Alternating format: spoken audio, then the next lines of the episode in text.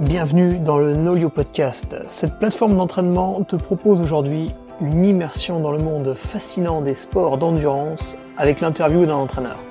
Nous allons chercher, pour toi public, la diversité de ce monde en pleine ébullition de recherche de la performance physique. Alors installe-toi confortablement, sors-nous ta plus belle tasse pour déguster tantôt un café, tantôt un thé, tantôt une tisane, et laisse faire ton inconscient, ton imaginaire, pioche des idées rassure-toi dans tes croyances, offusque-toi des différences et n'hésite pas à nous faire un retour.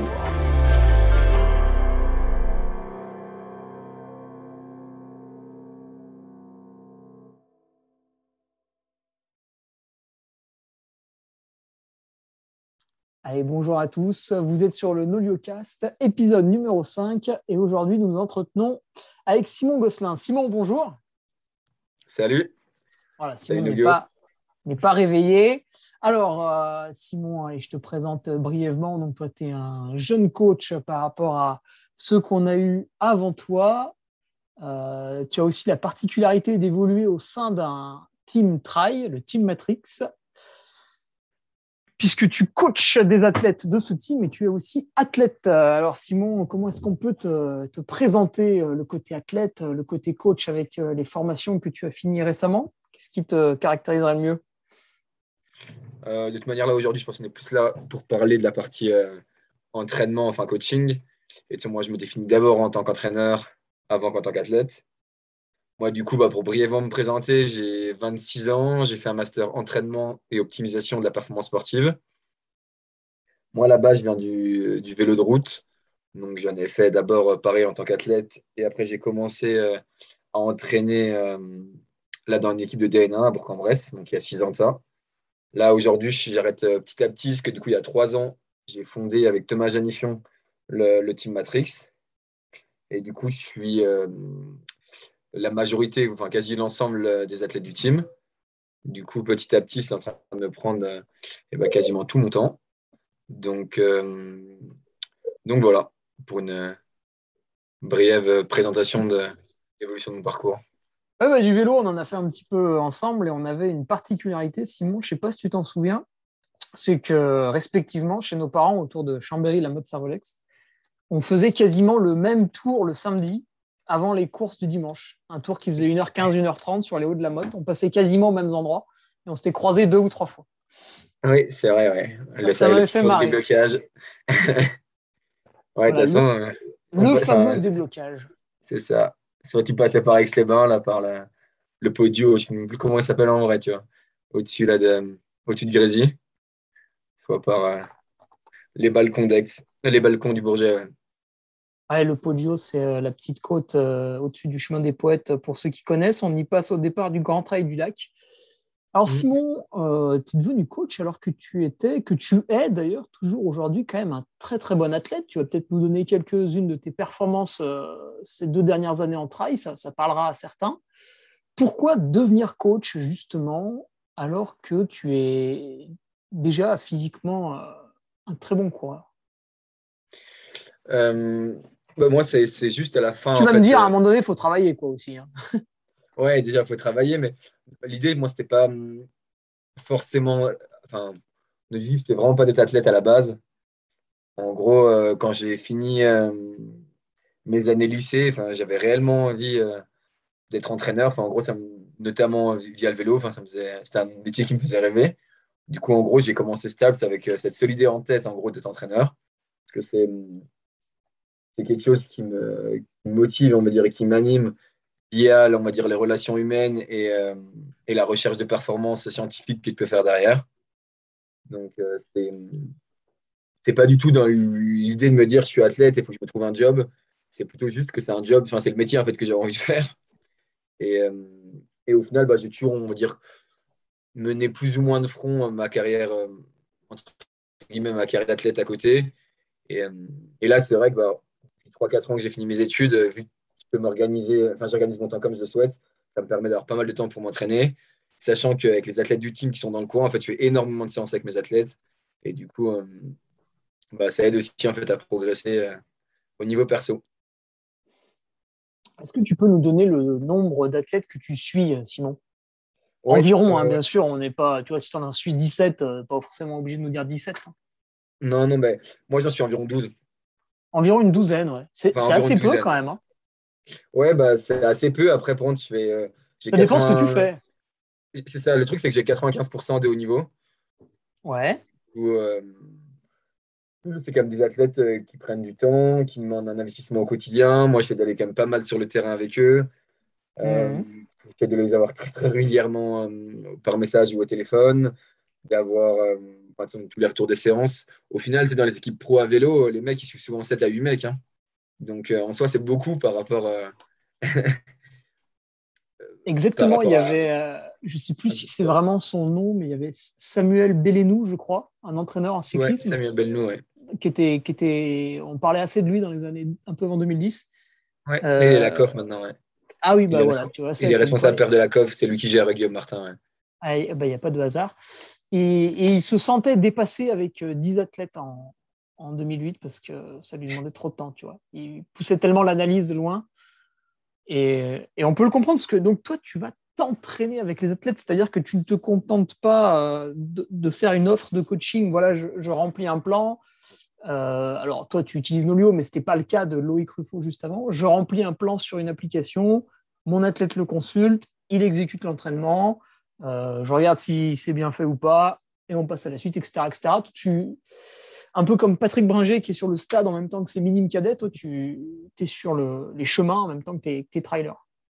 Oui, bah, ce qui est même sympa, c'est que avec la plupart d'entre eux, au final, on peut même partager en fait euh, des séances intensité et on va dire se tirer la bourre, euh, tirer la bourre ensemble. Du coup, ça c'est c'est un côté de partage euh, et de ressenti d'entraînement qui est, qui est intéressant, même s'il y a quelques reps, j'aime bien les faire, on va dire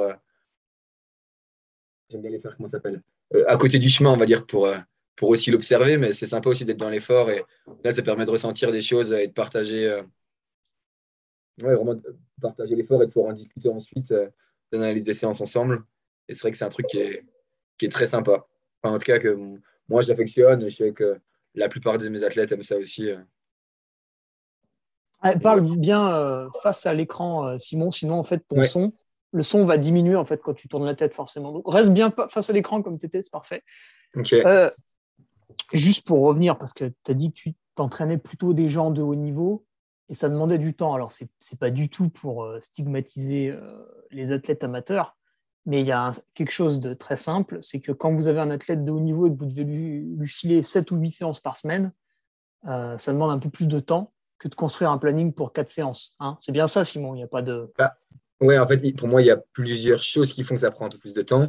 Il y a, c'est ça, le fait qu'il y ait plus de séances à la semaine, qu'en fait, il ait aussi plus de temps le plus souvent dans son quotidien.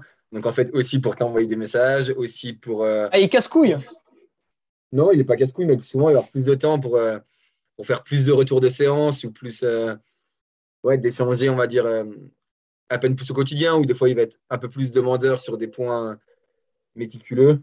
Et du coup ouais, au final, ça prend. Ça prend. Enfin, globalement, ça prend un peu plus de temps, quoi. Mmh. Et est-ce que. Euh, je ne crois pas que tu le fasses, mais est-ce qu'il te demande parfois quelques conseils euh, nutrition, sommeil, prépa mentale, un peu les, les à côté de l'entraînement, on va dire? Ouais, bah alors, de toute manière, bon, enfin, prépa mentale, euh, en fait, tout l'ensemble, moi, je suis, enfin, je suis très intéressé, on va dire, sur tous les aspects de la performance. Donc, je me renseigne au maximum. Et, enfin, tu vois, via des études, via. Enfin, enfin bref, via, où tu peux trouver, on va dire, des informations fiables. Mais du coup, moi, je leur donne un, conseil ou des tendances. Par contre, si l'athlète a besoin d'un suivi très précis en, nutrition ou qu'il a vraiment un blocage mental, et là, il faut vraiment des compétences, euh, on va dire, pro et pas juste euh, naturelles. Et ben là, par contre, je vais les orienter euh, sur des, sur des spécialistes. Mmh. Donc, en gros, je fais la, je fais la première base, la première base euh, au quotidien, ou en gros, discuter sur un ou deux points, notamment sur la nutrition, un peu sur les dernières études, tester deux, trois trucs. Mais, euh, mais s'ils ont besoin, on va dire, de savoir euh, quoi manger à chaque repas, là, maintenant, je vais les envoyer chez un nutritionniste. Ce n'est pas mon job hmm. de faire ça. Par exemple, pour affiner un poids de forme, voilà, on va être sur d'autres conseils un peu plus lourds que simplement ce qu'il faut que je me resserve des pâtes. Quoi. C'est ça. Ou qu'est-ce qu'il faut? Ou à la rigueur, moi, en fait, la nutrition pendant la course, je, peux, je la gère pas trop mal, on va dire. Hmm. Et oui, puisque ben, toi aussi, tu cours. Donc forcément, tu, tu, vois à peu près ce qui, ce qui fonctionne. Les athlètes que tu suis ont à peu près le même âge que toi en plus. Ouais, bah, le plus jeune, c'est de te. Là, cette année, il doit avoir 18. Et, euh, et à mon avis, ouais, le plus vieux vers 30 ans. Ouais. Donc, oui, comme mon... enfin, c'est ma tranche d'âge, quoi. 18, 30 ans. C'est Baptiste, le trentenaire euh, Non, Baptiste, euh, il n'a pas encore 30 ans. Hein. Ah bon? Euh, Non, non, non, il est de 1993. Ah, il a encore un an et demi de répit. ok. Alors, Simon, pour rentrer un peu plus dans le vif du sujet au niveau de l'entraînement, en plus, ah, toi, tu sors, on va dire, des, des diplômes, c'est assez récent, donc tu as peut-être encore tous les, tous les chiffres bien en tête comment tu fais pour, euh, lorsque tu suis tes coureurs, analyser un petit peu la, charge d'entraînement Alors, celle que tu prévois de leur envoyer, celles qui font vraiment, et puis euh, comment tu réajustes à peu près après derrière. Donc, je l'ai dit, tu utilises Nolio. Qu'est-ce que tu vas aller regarder sur euh, les retours des séances de tes, élèves? Attends, il y a. Hum, en soi, bah, avec le vélo, c'était facile. On avait des indicateurs via la puissance, mais là, du coup, on va plutôt parler de trail parce que c'est le cœur du sujet, on va dire, qui t'intéresse. Oh, tu, tu, peux parler des deux, hein, tu sais, Simon, hein, c'est intéressant. Ok, mais bon, déjà, pour la partie trail, du coup, on n'a pas forcément d'indicateurs euh, ultra fiables, on va dire, comme la puissance, qui peut permettre de mesurer une charge de travail, euh, une charge de travail euh, objective. Du coup, ça va être vachement lié au contenu de séance, enfin, on va dire à la durée, enfin, à la durée et au contenu de séance. Donc là, ça permet d'estimer une première charge de travail. Après, moi, j'essaye quand même de pas mal. Euh, bah, en plus, vu que je m'entraîne aussi tous les jours, bah, c'est bien en fait les jours où il pleut, où il fait moins beau, du coup les conditions sont un peu plus dures pour l'entraînement. Donc forcément, tu rajoutes un tout petit peu la charge de travail parce qu'avec les conditions météo, tu sais qu'elles sont, qu'elles augmentent forcément, enfin, elle augmente un peu en termes de, de dépenses d'énergie. Forcément, après, c'est avec toutes les retours de séance, donc tous les, enfin, toutes les sensations de l'athlète, fatigue de l'athlète, etc. Aussi son quotidien, c'est aussi l'intérêt d'être très souvent en contact avec lui. Quand il a un, quotidien plus chargé, on va dire une charge mentale plus chargée sur son extra sportif, on va dire, bah forcément, il faut adapter euh, la charge de travail. Et sinon, c'est aussi sur l'analyse des séances, euh, on va dire spécifiques. Donc, en gros, euh, c'est soit la vitesse sensationnelle, soit la vitesse à plat, c'est regarder s'il est dans ses allures, regarder euh, les sensations qu'il a à ces allures-là. Et, euh, en gros, euh, estimer un peu, on va dire, son niveau de fatigue et donc pouvoir réajuster la charge de travail selon. Je ne sais pas si c'est clair ce que c'est. C'est plus de tout le temps en fait de l'ajustement. Ça peut prendre toutes les, tous les paramètres possibles vu qu'on n'a rien d'ultra objectif. Et, regarder aussi bien sûr regarder FC Max, hein, des choses sur les séances P, même si bon, c'est du coup, c'est pour ça que tu as un nombre d'athlètes un peu plus faible que les entraîneurs qu'on avait avant.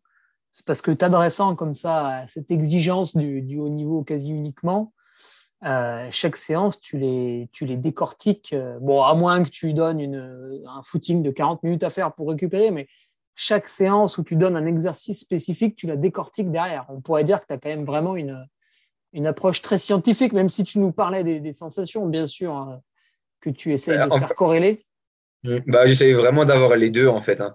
D'avoir, euh, pour moi, la base de l'entraînement, c'est d'abord vraiment de l'humain, parce que de toute façon, euh, oui, clairement, on s'adresse à des humains, donc ça part vraiment de la relation humaine, ça part de la confiance euh, de l'athlète enfin, envers de l'entraîneur, ça part enfin, de l'échange. D'ailleurs, pour moi, c'est plus des collaborations qu'autre chose, on va dire. Il faut que l'athlète soit aussi partie majeure, on va dire, de son projet et, s'investisse, même si chacun s'investit à sa manière. Mais euh, c'est important que, parce que de moment, c'est lui qui assumera les conséquences de, de marcher ou pas. Donc, euh, il doit aussi euh, être partie prenante de son projet et de son entraînement. Donc, pour moi, il y a toute une partie vraiment humaine où là-dessus, tu passes énormément de temps aussi pour essayer de faire baisser la charge mentale de l'athlète. Pas mal de choses. Et pour tu as aussi une partie bah, oui, très scientifique j'essaie d'analyser quasiment toutes les séances. Et, euh, selon, que, selon si j'estime nécessaire ou pas, leur faire un retour de séance très précis. Donc en gros, avec toutes les reps à telle vitesse, tintin, bam, enfin, un truc ultra pas très chiffré. Quoi. Donc là où tu enlèves En tout cas, sur la partie pure chiffre, tu enlèves l'humain. Quoi. Ah, et tu fais un débriefing sur certaines séances alors? Ouais, ouais, ouais. Je me suis fait euh, bah, encore plus de Nolio. En fait, je me suis fait un, fichier que, en fait, après, je leur envoie, euh, je leur envoie une capture d'écran de mon fichier. Ou comme ça, en fait, ils retrouvent toutes leurs valeurs. Et en fait, je mets les séances. Euh, il y a l'évolution des, séances, on va dire, selon la qualité travaillée. Et comme ça, ça permet de se dire, bah, là, regarde, par exemple, si on bosse la VMA ou, autre chose, on voit les premières séances et on voit les séances à, on va dire, au bout de 4-5 semaines de travail de, la qualité. Et on peut voir du coup s'il y a amélioration ou pas, s'il n'y a, pas de, a pas de progression, du coup on se demande pourquoi il n'y a pas eu de progression. Enfin, ça permet, on va dire, d'avoir un truc très chiffré plutôt que, de dire ouais, je crois que tu as progressé. Ouais. c'est vrai que quand on est athlète, on passe les séances d'entraînement semaine après semaine, puis bon, euh, en fait, euh, avec l'entraînement, on n'évolue jamais du, jour au lendemain. Enfin, en tout cas, quand on ne prend pas trop de produits. Et du coup, on ne se rend pas compte de son amélioration, parce que voilà, c'est au bout de trois semaines qu'on commence à passer des chronos intéressants. Donc, pour celui qui n'analyse pas forcément son entraînement euh, après ses, sorties, un athlète, on va dire, qui, voilà, qui obéit à son coach, mais qui derrière est un peu. Euh, qui, voilà, il fait l'exo, mais bon, il ne regarde pas trop non plus. Euh, c'est bien de lui rappeler avec ce petit graphique évolutif. Alors, tu vois, moi, par exemple, je le sais maintenant, parce que ça fait déjà plusieurs hivers.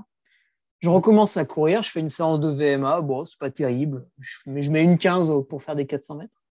Et puis au bout de, je sais pas, un mois, un mois et demi, euh, bon bah ça y est, on est arrivé à une 10. Quoi. Ça y est, le cycle VMA est fini. On peut passer à la suite. Oui, c'est l'avantage quand un athlète se connaît. Ça aussi, en gros, il sait à partir de quel, euh, de quel VMA il peut, il, est performant, on va dire, et il n'y a pas besoin de, de l'améliorer plus, on va dire, bah, pour un trailer. Hein. Après, pour, pour un pistard ou, ou sur la route, je pense que tu as besoin de, l'améliorer plus. Mais... Ah oui, oui, nous, enfin, en tout cas, dans, dans le tribe, longue distance, euh, comme je fais, on se cantonne voilà, à une certaine base. Après, on passe à autre chose, parce que c'est multifactoriel la performance. plus c'est long, plus c'est multifactoriel. On se demande presque même à un moment donné s'il faut vraiment courir. Et tu as, as, des athlètes, justement, Simon, là, qui, qui montent en distance euh, ces, ces, dernières années. Hein. On peut féliciter Baptiste Chassagne qui a fait une belle CCC. C'était son premier long, hein, c'est ça? Oui, ouais, c'est son premier long. Ouais. Finalement, il t'a fait évoluer, toi aussi, non? Oui, ben, ça qui est vraiment intéressant, on va dire, c'est que j'ai la chance d'avoir des, des, athlètes qui me font confiance sur l'ensemble de leur projet. Et du coup, effectivement, ben, en fait, moi, ça me pousse à me remettre en question, à me reformer ou en tout me réintéresser à, toutes les bases euh, bah, pour, euh, pour, entraîner du coup plutôt sur du long et du coup adapter l'entraînement. Et du coup, c'est ce qui rend la chose ultra intéressante. Maintenant, pareil, je suis des, skieurs alpinistes l'hiver. Moi, j'en ai 4-5 qui sont en équipe nationale. Et du coup, c'est top. Quoi. Enfin, il y a 3-4 ans, moi, je ne connaissais pas, je n'étais pas du tout spécialiste du ski alpi. Et du coup, eux, ils préféraient que je les suive sur l'ensemble de leur projet, on va dire, à l'année pour avoir un seul interlocuteur, bah, ça m'a obligé, on va dire, à, me former. Et, tu t'es mis au ski d'ailleurs, non Oui, je me suis mis après, euh, j'en fais pas spécialement en compète, mais ouais, je skie beaucoup, ah beaucoup l'hiver. Ouais. T'en faisais pas euh, ces dernières, avant, avant ça, non? Bah, Pas vraiment moi, quoi. Ouais, mais le truc, c'est que j'ai fait mes études à, à Besançon.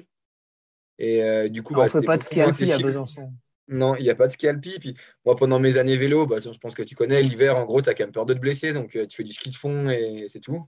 du vélo. Mais tu euh, en tout cas, moi, à l'époque, je n'étais pas trop dans l'idée de me dire euh, d'aller en montagne pour faire du ski de rando. Ah, c'est vrai que c'est rare.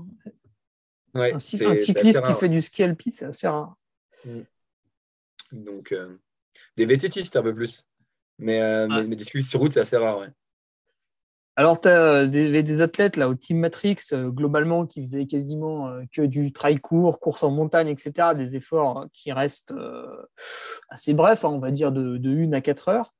Comment mm. ça se passe quand on a un comme ça, ou même deux ou trois, qui dévient un petit peu sur, sur la longue distance? Est-ce que tout de suite tu lui dis ah, c'est génial, tu as raison, vas-y, on fonce, on y va? Ou est-ce qu'il y a eu des petites réticences Tu lui as dit non mais attends, euh, est-ce que tu es vraiment sûr euh, Ça change quand même un peu de sport. Est-ce que moi je suis compétent à côté pour t'accompagner Ou est-ce qu'il y avait cette petite, euh, cette petite folie de la nouveauté qui a, fait que vous y êtes allé Non mais alors dans le cas de, de Baptiste, en fait c'est un projet à long terme dès qu'il est rentré dans le team, donc il y a trois ans. Il nous a dit, moi de toute façon à terme, moi je vais faire d'ultra et c'est pour ça que je fais du trail. Ah ouais, d'accord. Ça, ça, a tout le temps été clair dès le début. Sauf que lui, c'est un athlète qui a commencé sur le tard, on va dire, la discipline et qui a quand même envie de, de pouvoir y aller progressivement pour bosser, enfin, se forcer d'abord à bosser un peu la vitesse, à bosser d'autres qualités. Et, du coup, en fait, c'est un projet qu'on a construit très, rapidement, très rapidement, bah, du coup, qui a été un peu modifié avec, avec l'année Covid. Mais, mais dès le début, l'idée, c'était qu'il glisse petit à petit sur Ultra. Et donc, de toute façon, ça va se confirmer en 2022, en 2023 et sur les années suivantes. D'accord. et bon, il m'a contacté récemment pour une petite coursette en début de saison. On verra. On verra Début mars. Voilà, une, petite, euh, voilà, une course sympa. Il demandé un peu des infos. Hein. Des infos. Alors là, tu as surtout les athlètes de ton, de ton team Matrix, mais tu en as eu d'autres avant, notamment en vélo. Alors, c'était certes encadré par euh, le club euh, de Bourg-en-Bresse. Mais aujourd'hui, si quelques coureurs viennent vers toi, que ce soit en cyclisme, en ski alpi, euh, ben, en trail aussi, comment tu vas choisir de, coacher quelqu'un? Est-ce que la porte est fermée? Est-ce qu'elle est ouverte? Est-ce que voilà, Qu'est-ce qui va faire que tu vas coacher quelqu'un? Bon, là, en ce moment, je trouve que la porte est, est plutôt fermée, mais ce n'est pas, du, pas du définitif, on va dire.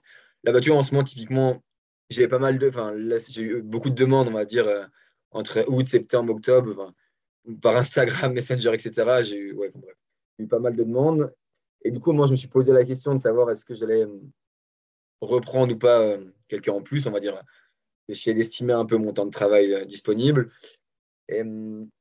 Bah déjà, en fait, je ne vais pas spécialement maintenant chercher, enfin, quand je, je prendrai quelqu'un en plus, je ne vais pas spécialement chercher du haut niveau, parce qu'en fait, euh, ah, t'en as déjà beaucoup J'en ai déjà beaucoup, parce que j'ai le team, et enfin, à côté, en plus, j'ai quand même aussi deux athlètes, enfin, deux, trois athlètes de haut niveau. En fait, j'en ai que un ou deux qui font pas du, enfin, du très haut niveau, et encore, ils font du, du niveau déjà très correct, quoi. Donc, euh, donc c'est plus, en fait, sur le, le projet de l'athlète, sur sa vision des choses, si ça match, on va dire, humainement. Clairement, en fait, moi, j'ai envie de bosser avec des athlètes dont j'ai envie de bosser. Ce qui est trop cool avec le team, c'est vu que je suis cofondateur, en fait, on décide avec, euh, avec Thomas les athlètes qu'on recrute et avec lesquels on va travailler. Donc, en fait, on a envie de travailler avec eux. Et c'est pareil, moi, pour les 4-5 athlètes que j'ai à côté, c'est des athlètes avec qui j'ai envie de travailler. Et bah, vu que là, j'ai beaucoup plus de demandes que de place, c'est un luxe euh, que je m'accorde. Et c'est. Ouais, en fait, je vais surtout me fier au feeling. Au feeling, au projet, si ça respecte mes valeurs, enfin plein de choses en fait. Mais c'est plus être l'humain que de la performance pure. Ça ne me dérangerait pas du tout d'entraîner quelqu'un qui rêve juste de finir l'UTMB. Ouais. D'avoir que ça, je pense que c'est pas un truc qui me ferait vibrer euh, d'avoir 15 mecs comme ça. Par contre, un, je trouve que c'est un projet, justement, vu que c'est différent, c'est cool. Quoi. Ça permet de, de voir autre chose, de faire autre chose. et puis d'un coup, tu vas avoir quelqu'un en face de toi qui va te dire euh, bah, cette séance, j'ai pas pu la faire. Alors, tu vas dire, ah, comment ça, c'était trop dur, je comprends pas. Puis il va te dire, bah non, euh, c'est ma fille, elle a six mois, euh, elle a hurlé toute la nuit, j'étais crevé, quoi. Et là, tu vas devoir trouver des stratégies pour adapter que, que tu n'as pas encore fait. Ouais, même si on a quand même pas mal, enfin, tous nos athlètes, moi j'ai j'ai un athlète pro, mais hors team, donc tous nos athlètes sont, enfin, ont un double projet et du coup, là, ils ont tous des contraintes et ça arrive euh, à tous, on va dire, un étudiant qui a au dernier moment une grosse charge de travail ou pareil pour euh, un mec qui bosse. c'est pas vrai ça, un étudiant, une charge de travail, tu rigoles. c'est rare, mais ça, ça arrive. Et... C'est des menteurs, hein, je sais, j'ai été étudiant. Hein. Mais bon, du coup, oui, ça leur arrive quand même de faire sauter des séances et, du coup, tu dois la replacer dans la semaine plus tard et tu dois adapter le plan. C'est aussi un des points qui prend le temps. Hein. C'est qu'il y a des périodes quand l'athlète a, a, plein de contraintes, on va dire, perso à côté, ça m'arrive de refaire trois fois un plan dans une semaine ou en gros, d'être, même d'être au jour le jour. En gros, des fois, sur des périodes, sur une ou deux semaines, enfin, vu que le calendrier d'athlète est trop incertain pour plein de raisons, que ce soit blessure, que ce soit trop chargé, le soir, en fait, il m'envoie un message. Il me dit enfin, Demain, j'ai ça en temps. Là, aujourd'hui, j'ai fait ça. Et du coup, je leur envoie sa séance. c'est sur des périodes très courtes. Hein. Ah oui. Mais du coup, l'idée, moi, c'est que ce soit vraiment à la carte. Bah, c'est pour ça que j'en suis peu. Hein. c'est que ce soit tout le temps, tout le temps, tout le temps à la carte. Et comme ça, en fait, on peut s'adapter à tous les besoins, à tous les besoins de l'athlète. Quoi. En gros, c'est pas jamais de rester dans une seule configuration. Moi, d'ailleurs, c'est ce que j'aime en fait. C'est que au moins, il n'y a pas de routine. C'est pas, bah, voilà, je planifie tout le temps par deux semaines. On s'appelle le lundi une fois toutes les deux semaines. Moi, c'est pas un truc qui me. Je peux, enfin, en plus, je trouve qu'il n'y a pas de logique là-dedans. Quoi. faire. Euh, il n'y a pas de logique. Il y a une logique, mais pas en termes de, de, performance pure. Il n'y a pas. Eh oui, oui, eh oui. Mais après, il y a ceux qui, ceux qui, aiment la routine aussi, tu sais. Oui, mais par contre, j'ai des athlètes, tu sais, beaucoup plus que ça, hein, où du coup, c'est enfin, assez cadré sur, sur les appels. Quoi. enfin, ce qui est cool, c'est qu'il y a de tout. Quoi. Et si un jour, euh, tu en as un qui arrive, bon, il a un bon niveau sportif, hein, tu vois, je sais pas, il est cycliste ou il est coureur, puis il dit, bah moi, euh, j'ai envie de faire euh, l'Ironman d'Embrun. Voilà. Oh mince, je vais devoir coacher un triathlète. Est-ce que c'est un projet qui pourrait t'intéresser? Parce que du coup, il va falloir que tu ajoutes des cordes à ton arc. Pour l'instant, je ne me suis pas posé la question. Je pense à court terme, pas spécialement, parce que j'ai déjà beaucoup à penser. il y a déjà, j'ai déjà plein de projets, on va dire, annexes du trail, du coup, tu vois, avec le, le ski alpi, avec euh, même Anaïs Sabrier là, qui se lance sur marathon sur route. Enfin, tu vois, il, y a, ah, pas mal de choses euh, déjà cool à faire, tu vois, avec le vélo, où, je continue quand même à garder euh, des athlètes. du coup, je pense à court terme, pas spécialement, mais encore une fois, si ça matche enfin, vraiment humainement, je pense que tu peux me dire, allez, vas-y, on y va. Et, et du coup, euh, ouais. Ah, la folie de la jeunesse. C'est question d'opportunité. tu, tu, parlais là tout à l'heure d'adapter les séances parce que l'athlète, il a des charges d'un coup, voilà, il ne s'était pas rendu compte, il n'a pas révisé ses partiels et du coup, les quatre prochains jours, ça va être compliqué, patati patata. Un autre point sensible en ce moment, c'est la météo. Euh. Est-ce que ça t'arrive d'adapter les séances à la météo? Par exemple, tu avais prévu de, voilà, l'athlète, il va aller courir 4 heures le dimanche matin. Et puis, euh, bah, en fait, il a neigé 20 cm dans la nuit. Alors, est-ce que ça va être pertinent de courir quand même 4 heures? Euh, Voilà, plein de questions qui peuvent se poser. Bon, ça peut être la pluie, ça peut être l'orage, le verglas, euh, la chaleur. La chaleur aussi l'été. Ouais, est-ce que c'est un truc. C'est un truc où moi je suis ultra attentif. En fait, déjà, quand je fais le plan, je fais tous les plans moi, en regardant une météo, en fait. Ah ouais. Quand je planifie, je mets la météo à côté et déjà, en fait, en gros, je prends les contraintes de l'athlète. Je vais me dire, bah là, par exemple, mardi, j'ai 3 heures de temps, mercredi, 1 heure, etc. Et après, derrière, je prends la météo. Donc, la météo annoncée. Donc, au début, déjà, je le prends en compte.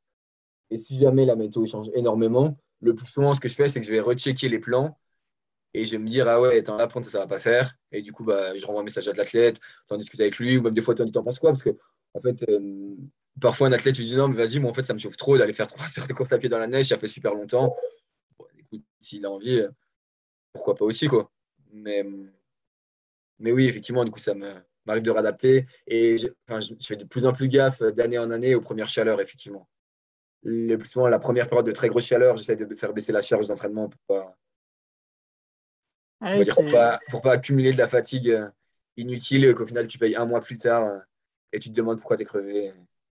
Ouais, parce que tu, peux créer une. Ce que j'avais fait en l'an passé, en 2020, j'avais créé une déshydratation chronique en, attaquant trop fort l'été. Enfin, trop fort, ça restait pas non plus inhumain, mais euh, du coup, à la fin de l'été, en fait, j'avais beau être hydraté le jour J, j'étais dans une déshydratation chronique. Ça venait un peu de là aussi. Pas que, mais voilà, j'avais pas du tout euh, réfléchi euh, à l'amorce de l'été. Ouais, cette année, ça s'est mieux passé. Euh, j'ai eu le Covid, donc j'ai ralenti de moi-même et après, j'ai pu faire un bon été. Ouais, bon, c'est, mieux d'arriver à le faire sans, quoi. Ouais, non, mais voilà, après, chacun apprend. Hein. Ouais, non, c'est clair. Non, mais il faut surtout se méfier, c'est encore plus maintenant. En fait, on peut passer d'une semaine de printemps où il fait 5 degrés à la semaine suivante où il fait 30 degrés. Et là, prendre ça, c'est. c'est dangereux, c'est pas dangereux, mais c'est facile de se cramer la gueule, quoi. Ouais, ouais, voilà, ouais, tu prends une, une bonne claque. Hein, mmh. Euh, tu quasiment que des athlètes de haut, très haut niveau, enfin bref, des gens euh, qui sont là avec une vraie volonté de progression.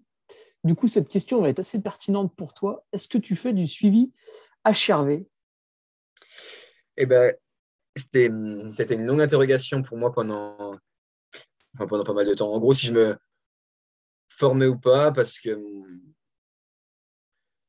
parce que le, problème, on va dire, de juste faire avec des applications, c'est qu'il y a quand même toujours des.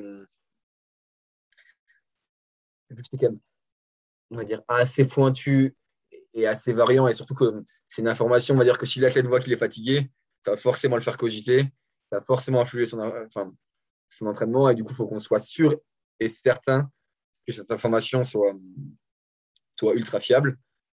Ah, c'est marrant, j'avais pensé à ça aussi. Mm, parce que tu, vois une mauvaise valeur, ça te flingue ta journée. Quoi. Bah, c'est ça, et le problème, c'est que bah, une grande partie des athlètes de haut niveau euh, sont comme des, sont des personnes qui peuvent quand même cogiter parce que, enfin, sur ce genre de, de données. Du coup, moi, en gros, ma problématique, c'était je me dis, bah, soit je fais moins les analyses, donc il faut que je me reforme pour ça, et ça prend quand même pas mal de temps. Hein, c'est, une somme, c'est tu passes vite 15 minutes euh, par test. Euh, ah bah oui, oui, oui, oui, tu passes vite. c'est plus long, et en plus, du coup, ça permet, en fait, vu que c'est toi qui as les, les données, bah, en fait, c'est tu les fais partager ou non à l'athlète. Ah oui, ça, ça c'est pas mal, ça. Ce qui est quand même le mieux. Donc là, dans ce cadre-là, je pense que c'est ultra pertinent.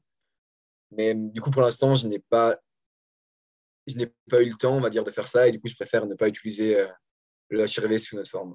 Ah ouais. du coup, tu as une corde à ton arc au cas où euh, tu as, un élément de progression, au cas où un jour tu te dis Putain, là, ça fait deux ans, ils stagnent tous, qu'est-ce qu'on fait maintenant? Allez, on fait ça. J'ai encore, euh, j'ai encore plein d'idées, euh, de choses qu'on pourrait mettre en place, mais il y a, y a, trop de trucs à voir. Les bains froids. ouais. Mais bon, du moins, vu que j'ai gère quand même pas mal de. en plus, avec le team, je gère pas spécialement que des missions d'entraînement. Il y a forcément des missions. c'est à peine plus global. Du coup, pour l'instant, je n'ai pas trouvé le temps euh, hmm. de me reformer. Mais, mais bon, comme tu dis, ça laisse euh, des pistes de progression. Ah oui. Alors, en ce moment, c'est l'hiver, euh, Simon. L'hiver, en général, à moins euh, de se déplacer un peu aux quatre coins de la planète et d'aller vivre une saison estivale ailleurs, on reste plutôt calme et modéré. Enfin, remarque, toi, non, tu as des athlètes qui font du ski alpi, donc euh, eux vont préparer, j'imagine, des épreuves de Coupe de France, Coupe du Monde. Euh, mais admettons qu'on soit dans une période calme pour les autres. Mm. C'est un petit peu la phase de coupure, la phase de reprise. Mm. Cette reprise, souvent, on a coutume de dire voilà, je suis en phase de préparation physique pour ma saison. Alors, qu'est-ce que c'est? Est-ce que c'est euh, des heures de gainage Est-ce que c'est euh, pratiquer un autre sport? Comment tu, comment tu vois le truc, toi? Si on te dit préparation physique, est-ce que c'est une boîte fourre-tout où tu mets tout et n'importe quoi? Ou est-ce que ça a une vraie cohérence dans tes plans? Est-ce que ça, ça a un vrai moment à part entière? Ouais, pour moi, c'est plus. Enfin, ouais, enfin bref, le mot préparation physique, euh, moi, je l'emploie pas spécialement pour ça. Moi, je l'envoie plus, on va dire, pour la, pour la PPG muscu, tu vois. oui. c'est chacun l'utilise. Eh, c'est d'ailleurs l'acronyme, hein, préparation physique générale, préparation physique spécifique pour PPS. C'est ça, exactement. Mais après, du coup, pour parler plus de la reprise de l'entraînement et on va dire de, poser les bases pour la saison, comme ça, là, il n'y a pas d'erreur sur le mot ou de doute. Bah, encore une fois, en fait, c'est que j'ai trop d'athlètes euh, différents pour donner vraiment tendance. Donc, comme tu le dis, alors moi, je vais avoir des athlètes qui font du ski alpi. Donc, le plus souvent, ils vont finir leur saison de, de trail fin septembre. Eux, ils vont faire du coup une période de repos euh, début octobre. Et ensuite, ils vont remettre les skis euh, de mi-octobre à fin novembre. Et là, plutôt comme sur une période assez foncière, parce qu'en fait, tu es un peu obligé pour retrouver le mouvement, bah, de comme, surtout faire des heures sur les skis. Et donc de faire à peine moins, on va dire, de, travail spécifique euh, que pendant l'année. Donc, ça, c'est, par exemple, ça, c'est skieurs. Après, moi, j'ai des, des, athlètes qui vont préparer soit les crosses, soit la route soit de la route du coup au printemps. Donc euh, eux, ça va plutôt être d'abord bah, pareil, une coupure, une reprise euh, sont progressive. Moi, j'aime quand même bien qu'il y ait une reprise euh, avec pas que de la course à pied pour ne serait-ce par une trop grosse charge mentale directe.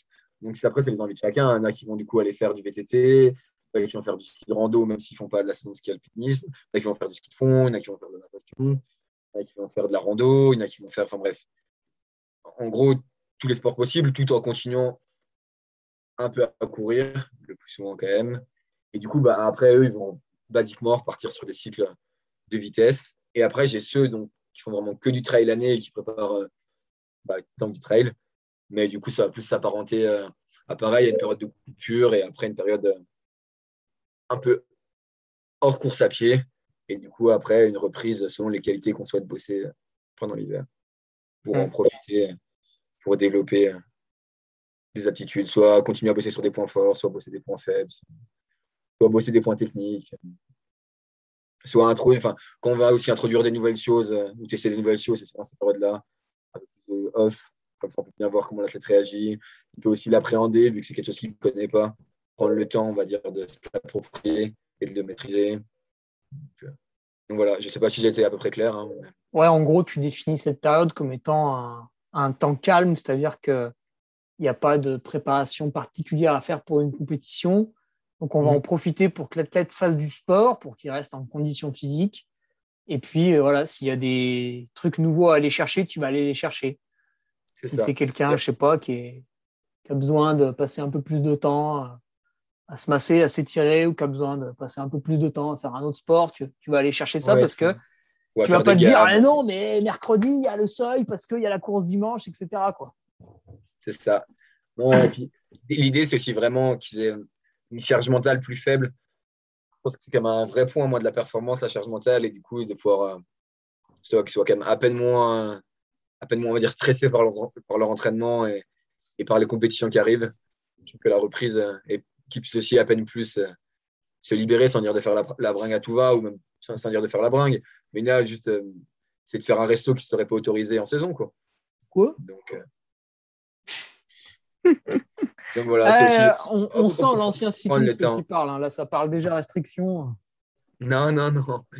Non, non. Mais c'est aussi prendre le temps, j'en sais rien. Il y en a qui ont besoin de prendre le temps pour des potes, pour la famille. Enfin, c'est des périodes où, où là, pendant un ou deux mois, enfin, j'aime bien en tout cas qu'ils puissent mettre à peine moins en priorité euh, le sport et, et qu'ils se vident un peu la tête de tout ça pour être prêt, notamment mentalement, à partir pour la saison. Et eh oui, parce qu'après, ça, ça, va reprendre, euh, ça va reprendre sévère avec les vraies séances du coach. Quoi, après, donc il faudra, il faudra avoir bien lavé euh, le corps en amont. Simon, ça fait pas longtemps que tu coaches. Bah oui, excuse-moi, hein, ceux avant toi avaient 20 ou 30 ans d'expérience. Donc, euh, tu, vois, il y a un petit peu une différence. heureusement, avec Loïc, on est déjà descendu un peu, puis toi, encore un peu descendu. Euh, du coup, cette question a encore pas mal de sens, puisque comment fais-tu pour progresser en tant que coach? Tu sors de l'école avec un diplôme. Euh, bien sûr, tu avais coaché en parallèle quand tu passais le diplôme. Et ensuite, pour t'améliorer, améliorer tes compétences, voilà, comment ça. Est-ce que tu pourrais nous donner tes trucs et astuces? Tu disais que tu lisais un peu euh, tout à l'heure, non, sur les différents sujets? Ouais, j'essaie de, de, lire un peu sur les différents sujets. Il y a un ou deux podcasts. Là, dernièrement, il y a le podcast, je ne sais pas si tu vois, de Mathieu Lambert, qui est vraiment, enfin, en tout cas, que je trouve euh, assez pertinent. Sur pas mal, euh, il y en a pas mal qui sont cool. J'écoute des podcasts qui sont pas vraiment dans la course à pied, plus dans la préparation physique générale et la musculation. Moi, je sais pas si c'est ça, mais ça, Mathieu Lambert. Il y a tout, ouais, c'est euh, lui, il du vélo comme mec. Mais bref, moi, typiquement, podcast, euh, j'en écoute un peu. Comme ça permet d'optimiser soit des temps de trajet, soit, soit d'autres trucs. Euh, idéalement, là, je vais essayer de faire peut-être une ou deux formations. J'essaie aussi de vachement échanger avec, euh, avec d'autres personnes, on va dire, qui bossent, qui travaillent dans la performance. Puis même, en fait, d'échanger avec d'autres athlètes, d'échanger avec énormément de monde de fouiller un peu sur Strava, sur, euh, surtout en fait essayer d'aller prendre euh, le maximum d'infos euh, à tous les endroits, puis après on va faire le tri. Et, comme ça, en j'ai une boîte à outils la plus complète possible. Et là, peux me dire, ah putain, mais ça pour cet athlète, lui, il faisait ça, ça peut peut-être correspondre pour un tel. Et hop, essayer. Et on voit ça marche, on voit ça marche pas. C'est plus, plus ça mon idée, d'avoir une. d'essayer de, ouais, d'échanger au max euh, avec le maximum de personnes pour avoir une boîte à outils euh, bien remplie. Quand tu as passé ton master à Besançon, tu as eu des, cours par Fred Grapp, non? Oui, par Fred Grapp, donc euh, la performance à la FDJ, par Julien Pinault. oui, qui, bah, est, entraîneur aussi à la FDJ. Ça, qui suit son frère, là, Thibaut, notamment, et pas mal d'autres athlètes de la FDJ. J'ai eu, bon, bref, de toute façon, pas mal de, de coachs. Tu vois, Samuel Belnou, là, qui est, T'en parlais, il nous a fait quelques cours aussi. Ah, d'accord, il faisait des cours là-bas, ok. Oui, oui. c'est comme un, c'était un gros pôle, on va dire, au niveau vélo, en termes d'entraînement. Mmh. Oui, aussi bien en VTT qu'en cyclisme sur route d'ailleurs. Oui, ouais, ouais. Est-ce que tu aurais un petit livre à, recommander, tu vois, sur l'entraînement? On parlait justement de Frédéric Grab qui a écrit euh, un bouquin qui est, je pense, encore indémodable. Est-ce que tu en aurais éventuellement un autre ou? Pareil, en fait, sur les bouquins, je pense que pour moi, il n'y a, a, aucune Bible, mais tous les bouquins sont ultra intéressants. Donc, je peux des, celui de Grave. Un, celui- un peut-être qui t'a marqué, euh, pas forcément une Bible, ouais, en effet, un qui t'a marqué, tu te dis, putain, celui-là, j'ai bien fait de le lire. Euh, celui de Hutchinson, là, j'ai plus le, le nom exact. D'Alex Hutchinson, je sais pas si tu vois. Mais c'est pas, un- pas un entraîneur de base. hein. C'est sur le livre des, des deux heures. Attends, juste. Google. C'est un athlète. Le livre des deux heures? Non, mais où il parle du, euh, du record des deux heures là, de, de Kipchoge. Ah, Endure. Ah D'accord. Endure, ouais, de Hutchinson, qui est pas mal. Ouais. Après, c'est comme tout, hein, il y a du bon et du moins bon. Mais euh, ouais, il y a deux, trois types sympas. Ouais. Et si tu avais un film documentaire qui t'a un petit peu marqué, euh, que tu recommanderais éventuellement? Peut-être peut-être pas forcément sur l'entraînement, peut-être plus sur le, le goût de l'effort, la motivation? Quand on fait du home trainer, on s'ennuie un peu des fois, on a besoin de, de voir un joli tu documentaire. Tu mets l'attaque de Philippe Gilbert dans le Coberg en boucle, non? Ah, ah, toi, t'es es fan de ça un petit peu aussi. ouais. Non, non, tu vois, on peut aussi penser, je sais pas moi, à des intérieurs sport pour un, pour Ouais, un ouais. trailer pour lui donner envie. On peut penser. euh, euh, Il y a eu un beau reportage sur la nage, là, je me souviens plus ce que c'était. C'était très intéressant, mince. Ça a commencé à dater un peu, mais où on voyait ah, Philippe Lucas, voilà, qui coach. Voilà, J'adore ça. hein. Ouais. Des trucs un peu comme ça, non? Pas trop film, série? Si, si, euh, non, mais tu sont, euh, en fait, tu l'as dit, quoi, tout ce qui est intérieur sport, tout ce qui est, ou tu vois, série type Movistar, là, je sais pas si tu as vu sur, le- Ah ouais, elle a été citée souvent, celle-là. hein. sur le vélo, ou C'est rigolo. hein. là, de tête, j'ai pas. hum, C'est pas le truc que je regarde de plus en, en reportage, mais, euh, mais si, de toute façon, en soi, tous les reportages qui sont faits sur des athlètes, euh, tu peux trouver sur YouTube, etc. Il y a plein qui sont Ouais. inspirants et, intéressants. Donc, euh, Ok. pas d'ailleurs, au, team, particulier. au Team Matrix, vous êtes grand producteur de vidéos quand même. hein.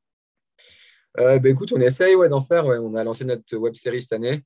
On Mhm. va faire perdurer les années suivantes. Ah, c'est très sympa. Mhm. Bon, bah, tant mieux. Si ça plaît, on essaye. Tiens, maintenant, une question euh, qui va pas trop te correspondre. Je pense que du coup, euh, tu seras moins, moins bien placé pour en parler. Encore que ça peut être intéressant d'avoir la vision d'un jeune coach là-dessus. Comment tu dirais qu'a évolué justement le métier de coach ces dernières années? Ouais, effectivement, ouais. C'est. Bah, où je trouve. euh, bah, déjà, je pense que moi, je n'ai pas assez de recul, comme je disais, par rapport euh, à des entraîneurs là, comme ceux Ah. que tu as eu depuis le début, qui ont 20 ans d'expérience. Et je pense qu'ils ont un réel euh, recul sur la discipline et sur l'entraînement. On en a eu, si tu veux, ils faisaient des plans au téléphone. Ouais, donc, euh, donc, donc je pense que forcément, en soi, ce qui a révolutionné déjà l'entraînement, c'est des applications comme Nolio, Et oui. comme et Nolio, oui. Training Peaks. Et ça, c'est évident. Donc, euh, après, pour le reste, dans tous les cas, je pense que au jour d'aujourd'hui, tu prends 10 entraîneurs, ils peuvent avoir 10 méthodes de travail tellement différentes. C'est difficile, euh, après, en termes d'entraînement pur, de dire ce qui évolue. Mais par contre, je pense que c'est plus les outils. Ouais. Les outils, c'est clair que je pense que maintenant, c'est ce qui permet d'être. Euh, Ouais, bah d'être- de, de rajouter un, côté bien scientifique. Quoi. Tu vois, bah, même les montres GPS, en fait. Mon mon GPS et Nolio. Quoi. Ouais. Ouais, puis tu vois, il y a quelques coureurs qui utilisent maintenant aussi euh, des applications où tu n'as pas vraiment de coach derrière. Enfin, évidemment, elle a été créée par un coach, elle n'a pas été créée par une fermière. tu as aussi peut-être une augmentation des coureurs qui veulent avoir un coach. hein. Tu l'as dit là depuis août, euh, sur Messenger, Instagram, on est venu te chercher. C'est quand même des trucs assez nouveaux, ça. Ouais, après, même si chaque année, le plus souvent, euh, à, à la fin des saisons, tu es tout le temps un peu contacté. On va dire, je pense c'est un peu la période où les Ah athlètes ouais, euh, ouais. Ah souhaitent d'accord. euh, changer de. Enfin, je sais rien, mais on va dire en vélo et en trail, ça marque plus ou moins la fin de saison. Et le nouveau est début de prochaine. Donc, je pense que c'est là que les athlètes. Ah, tous ceux qui n'ont pas marché, ils veulent changer de coach. Ça, Tiens, allez, celle-là, elle est marrante, je l'aime bien. Ta plus grosse erreur en tant que coach? La boulette, Simon, la boulette. la boulette, la boulette. euh, Allez, la boulette.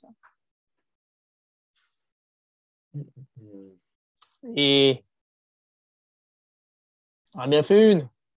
Ouais, bon, j'ai une j'en ai des petites erreurs. Pour moi, c'est Une évident. j'en petite, fais allez, une petite. J'en fais régulièrement, mais non, mais j'ai d'en trouver une euh, qui ait du sens. euh, Qui nous fasse rire un peu. Bah ouais, ouais, mais Alors, non pas que j'en fais pas du tout, mais. euh,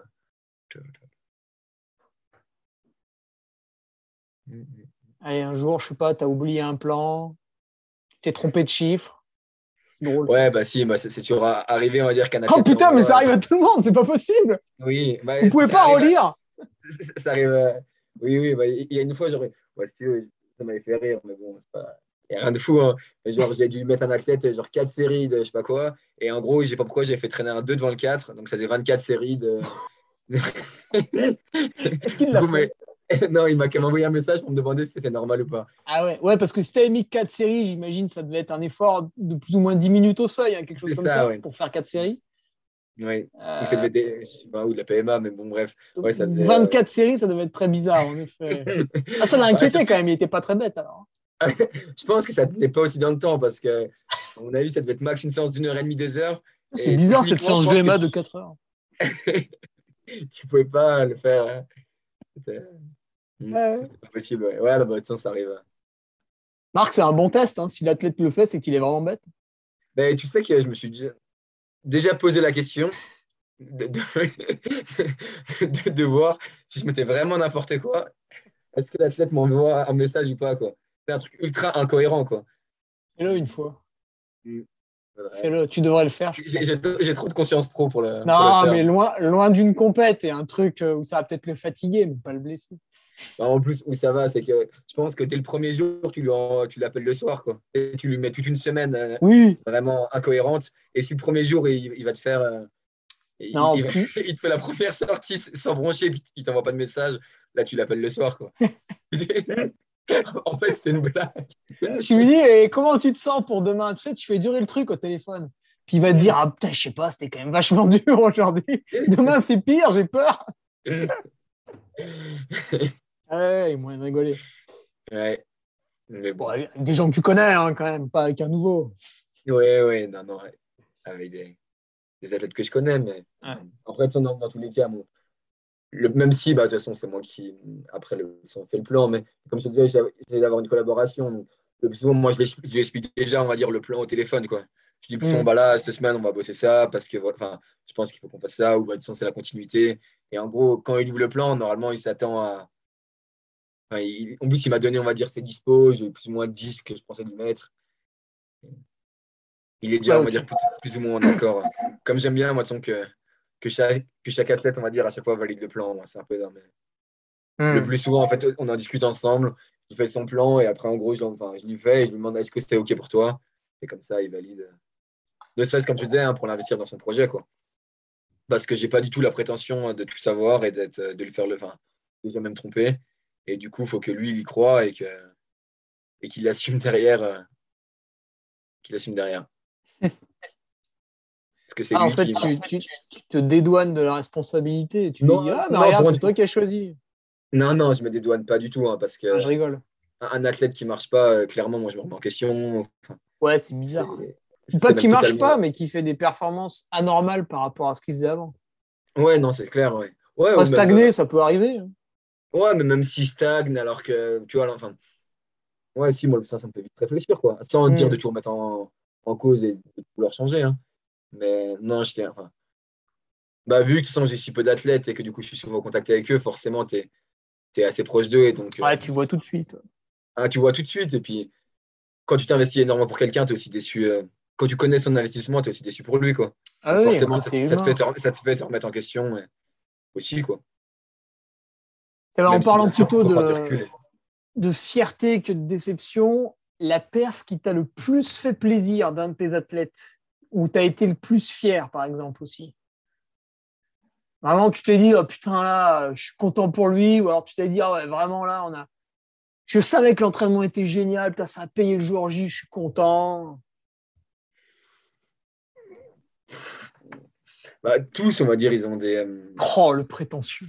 Non, mais, non, mais on va dire, pas le prétentieux, mais la, la plupart, euh, il y a toujours une course, tu te dis, ah putain, là, c'est trop cool, on a fait un, un vrai beau, beau cycle. Après, bah, il y a des moments que tu retiens, on va dire, le, premier athlète qui est champion de France, premier athlète qui est champion du monde, ou on va dire, première énorme perf sur, euh, bah, typiquement sur un Golden. euh, Ici, moi, c'est un peu les perfs. euh, le que je tenu. Et le c'est vrai que ça arrivé après des bons cycles, on va dire, d'entraînement et des périodes où ça s'est quand même plutôt bien passé, où on a plutôt bien bossé. Des fois, on est, sorti de, saisons compliquées. Donc, ouais, des moments.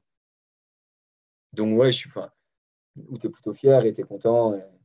Et eh oui, parce que quand, quand tu réussis ta performance après avoir fait un long chemin à l'entraînement, il y a vraiment la fierté du travail bien fait. Alors que tu réussis sans savoir pourquoi, bon, tu es content, mais c'est assez, moins fort, je trouve. Ouais, je suis d'accord, ouais. Ouais, ouais, bah, c'est ouais, un peu basique de dire ça, mais le chemin est quand même intéressant, quoi. Alors, est-ce que si euh, tu pouvais décider toi-même euh, et la personne t'obéirait instantanément, la personne que tu rêverais de coacher Un athlète, tu voudrais mettre ton nez dans son entraînement absolument et modifier les trucs peut-être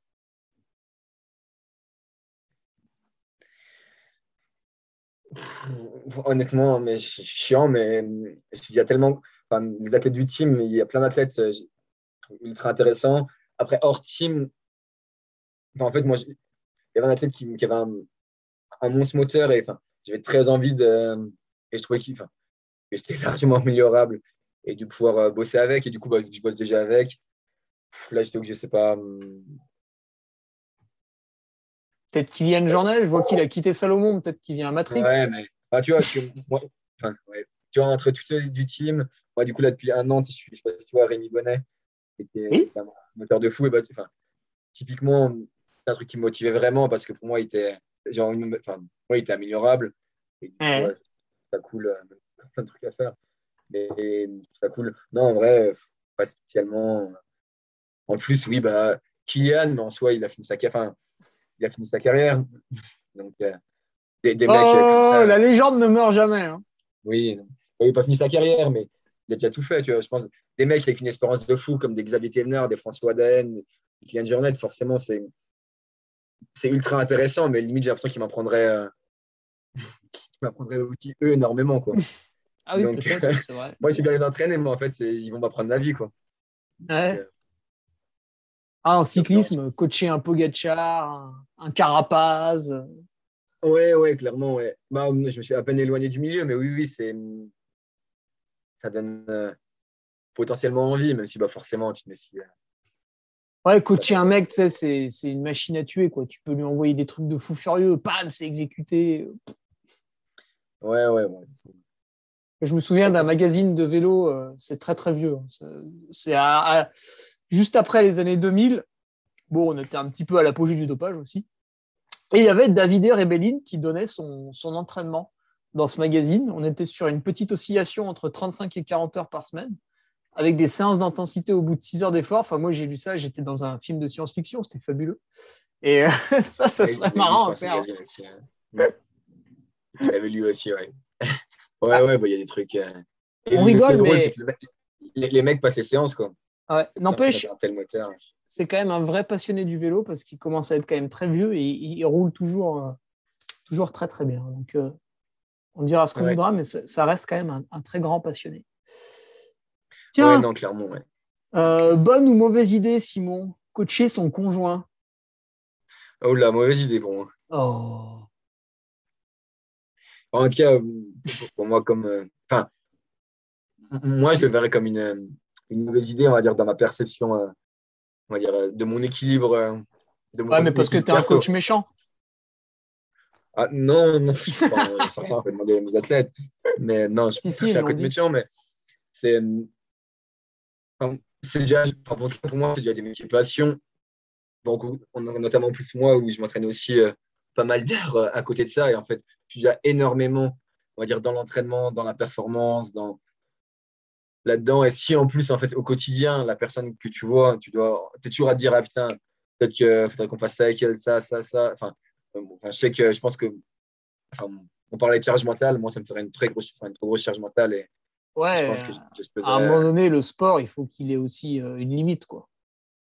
Bah, plus que le sport, c'est plus la performance, quoi. Si en gros, c'est-à-dire que tu dois tout le temps penser performance, performance, performance, tu dois penser performance pour toi, performance pour ta conjointe, performance pour tes athlètes. Et en fait, euh, en tout cas, moi, je ne m'en sens pas capable. Après, euh, je pense que d'autres, ça marche très bien. Et... Mais je pense que ça dépend de l'équipe de chacun. Moi, Hmm. mon équilibre euh, ne serait pas bon dans ce cas-là, tu vois. Ah oui, non, mais l'intérêt, c'est pas de, de dire oui ou non, justement. Hmm. Et en déclinant ça un petit peu à un cercle tout petit peu moins proche quand même, par exemple la famille, je sais pas moi, coacher un oncle, euh, coacher, bon, des enfants, normalement, tu n'en as pas, enfin, ou alors tu vas cacher, coacher euh, des cousins, voilà, des gens un peu de la famille, c'est-à-dire que c'est c'est pas des athlètes euh, que tu connais, euh, voilà, de- je ne sais pas quelle relation, c'est pas non plus ton conjoint conjointe qui est vraiment avec toi tout le temps, mais ça reste quelqu'un d'assez proche. Non, là, peut-être, oui. Ouais, bah, enfin, je suis pas dans, dans ce cadre-là, mais je serais pas totalement fermé euh, parce qu'en fait, tu le vois beaucoup. Enfin, t'es pas, tu vis pas avec lui, quoi. Mmh, mmh. Moi, c'est plutôt la, la notion, en fait, euh, de vivre, euh, De quotidien. ouais, ouais, de quotidien. ouais. Mm. H24, plutôt que. À partir du moment où c'est clean et c'est fait de façon intelligente, je pense qu'il n'y a aucun souci. Enfin, ça me dérangerait pas, quoi. Alors, dans le Team Matrix, vous avez des athlètes féminines qui, bah, qui performent euh, sacrément. hein. Tu parlais d'Anaïs Sébrier, bon, Lucille Germain, etc. Et les sponsors, ouais. Élise, exactement, en course en Mm. montagne. Est-ce que euh, tu es le coach de ces demoiselles? Et Yes. si voilà. Et donc, euh, si oui, bah, est-ce que tu constates des, des différences dans l'entraînement entre les athlètes masculins et féminins? Oui, bah, alors, forcément, elles n'ont pas la même sensibilité. Et Ouais. euh, moi, de tous les cas, j'essaye de prendre euh, en compte, on va dire, leur, euh,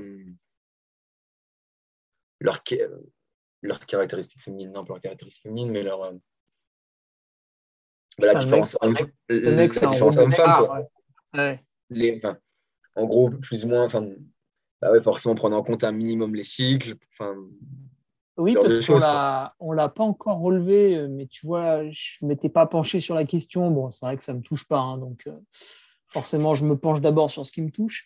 Mais est-ce qu'il n'y avait pas quelque chose qui traînait comme quoi, euh, entre deux cycles, tu vois, tu fais deux semaines, euh, une plutôt volume et l'autre plutôt intensité, non? Il n'y a pas ce, ce ouais, genre c'est de choses, t'est pas, pas... j'essaie pas mal de me renseigner sur le, sur le sujet. hein. Alors, je suis pas du tout un spécialiste, donc je vais pas m'avancer. Mais oui, effectivement, il y a, enfin, en gros, enfin, ça fait forcément fluctuer, on va dire, les hormones. Et selon les hormones, tu es censé être plus ou moins récepteur à certains types d'entraînement. Mhm, eh oui. Donc, euh, ça. Après, ça, du coup, c'est un peu selon les filles, il y en a qui ne le ressentent euh, pas du tout, d'autres à peine plus. Oui, c'est vrai, en plus, ouais, exactement. Donc, voilà, c'est plus euh, des jours et, et faire attention, on va dire. euh, ouais, voilà, il y a deux, trois périodes où moi, j'ai du coup, de faire un peu plus gaffe sur la charge de travail, d'en mettre à peine moins. Mais c'est des ch- choses, euh, on va dire, assez logiques et même qu'elles peuvent gérer elles-mêmes. Quoi. C'est-à-dire, euh, elles faire baisser cette charge d'entraînement à ce moment-là. et- Il faut se méfier, des fois il y a l'effet inverse, c'est-à-dire que la personne ne va pas te le dire parce qu'elle se dit oui, mais après il va me mettre une récup, euh, gna gna gna, alors que finalement en me forçant un peu, je pourrais passer la séance d'intensité. Donc il faut être à l'écoute. ouais. Mm. Ouais, de toute façon, c'est à l'écoute. Et... Mais encore une fois, c'est au bon vouloir de l'athlète. Hein. C'est bah, il faut qu'il te fasse confiance. Et c'est lui dire bah, moi, je pense que ce serait mieux de faire euh, une récup ce jour-là. Après, euh, comme je t'ai dit, Faut Faire quelque chose d'efficace après. C'est ça. Mais après, si la personne, elle, elle pense que non, il faut faire. euh, faut surtout pas bouger le plan et on s'en fout si c'est une intensité, bah, moi, je vais très fortement le déconseiller. Après, encore une fois, c'est son projet. Quoi. Et c'est elle qui assume les. C'est lui ou elle qui assume les conséquences derrière. Hmm. Tu vois d'autres diffs sinon euh, dans l'exécution du plan euh que Là on a parlé de ce que tu donnais en fait, mais pas de non, ce que parce tu que recevais. bah, là, on, peut dire qu'elles sont très. Peut-être à peine plus. Je sais pas si ça peut être plus méticuleuse parce qu'honnêtement, en fait, ça dépend. enfin, ça dépend desquelles. Quoi. J'en ai trois, donc c'est dur de faire une moyenne sur trois filles. Quoi. Ouais, c'est vrai. J'ai pas, pas trop envie de tomber sur une généralité. Non, non, non, non. Ok, ouais. Et ben dernière question, euh, Simon. Bon, celle-là, elle va être encore un peu tarabiscotée pour toi. On va peut-être adapter la durée. Si tu avais, ah si, tu vois, ça va marcher. Si, si. Si tu avais un conseil à te donner euh, cinq ans en arrière, donc c'était peut-être encore pendant tes études. Mm. tu vois, un conseil, un truc vraiment euh, que tu aurais pu. Voilà, tu l'aurais fait ce jour-là, tu aurais gagné du temps ou euh, autre chose? Tu, vois, tu, tu te vois là, ces cinq dernières en, en arrière, et tu te dis, putain, tel jour, il aurait fallu que je fasse ça. Ou moins précis. Telle année, il aurait fallu être moins feignant. Ou, je sais pas. Ah, ok, tu parles plus sur, le, sur l'évolution de ma, carrière du ah, pas, travail. Pas forcément. Non, mais après, en, non, en, termes d'entraînement, c'est. Moi, je, enfin, je me dirais qu'il faut. Il y a cinq ans, je pense que je prenais typiquement pas assez en, compte, euh, par exemple, la charge mentale globale ah, ouais, bien. d'un athlète. Et je pense que. Pas mal, ça. Dès que. En soi, quelqu'un qui a une charge mentale, d'ailleurs, il y a des études qui vont un peu dans ce sens-là. Hein, quelqu'un qui a une charge mentale très faible, il peut limite borner comme un porc et il va jamais se surentraîner. Enfin, ça, va être beaucoup, ça va être compliqué, on va dire, qu'il tombe dans un surentraînement ou qu'il se blesse. Alors quelqu'un qui a une charge mentale très élevée, avec peu d'heures, au final, il peut se cramer la gueule. Donc, euh, ouais, bien la prendre en compte et essayer de voir, même s'ils ont chaque athlète de base n'a pas la même charge mentale, mais justement essayer de la diminuer un peu, sans leur dire que tout le monde, enfin, tout le monde ne, pas, ne pas avoir de charge mentale, mais on va dire dans tous les cas, essayer de la diminuer et la prendre en compte, on va dire, pour la, planif pour la planification d'entraînement. Hmm. Donc, ouais, si un, un, conseil à me donner il y a 5 ans, ce serait peut-être celui-là. Ouais. Et oui. Hmm. Et ça ben... d'aller borner. Hein? Ça serait d'aller borner. Bah, merci Simon euh, pour ton temps en tout cas. Est-ce que tu veux rajouter un petit mot de la fin Tu vois un truc dont on aurait oublié de parler Tu te dis tiens quand même c'est important. Non non non non c'était c'était sympa d'échanger. J'espère que j'ai pas été trop. Euh, pas compréhensible, mais je sais pas si j'ai donné des réponses euh, très tranchées. Donc, euh, ah, bah, c'est sur le ton de la discussion. Hein, donc, des fois, il faut chercher ses mots, c'est normal. Hein. Mm. je te remercie, Simon. Et puis, bah, à bientôt. Et on souhaite une bonne, une bonne année au, Team Matrix, voilà, qui démarre de la, meilleure des façons, on l'espère. Et eh ben, merci. Simon. Et eh bah, ben, toi aussi. Ciao, ciao. Tu viens d'écouter un nouvel épisode du Nolio Podcast. Je sais, c'était génial. N'hésite pas à réagir sur l'une ou l'autre de nos plateformes, que ce soit notre page Facebook, Instagram, notre groupe Strava ou sur LinkedIn. Les liens sont dans la description. Allez, à bientôt pour un nouvel épisode. Salut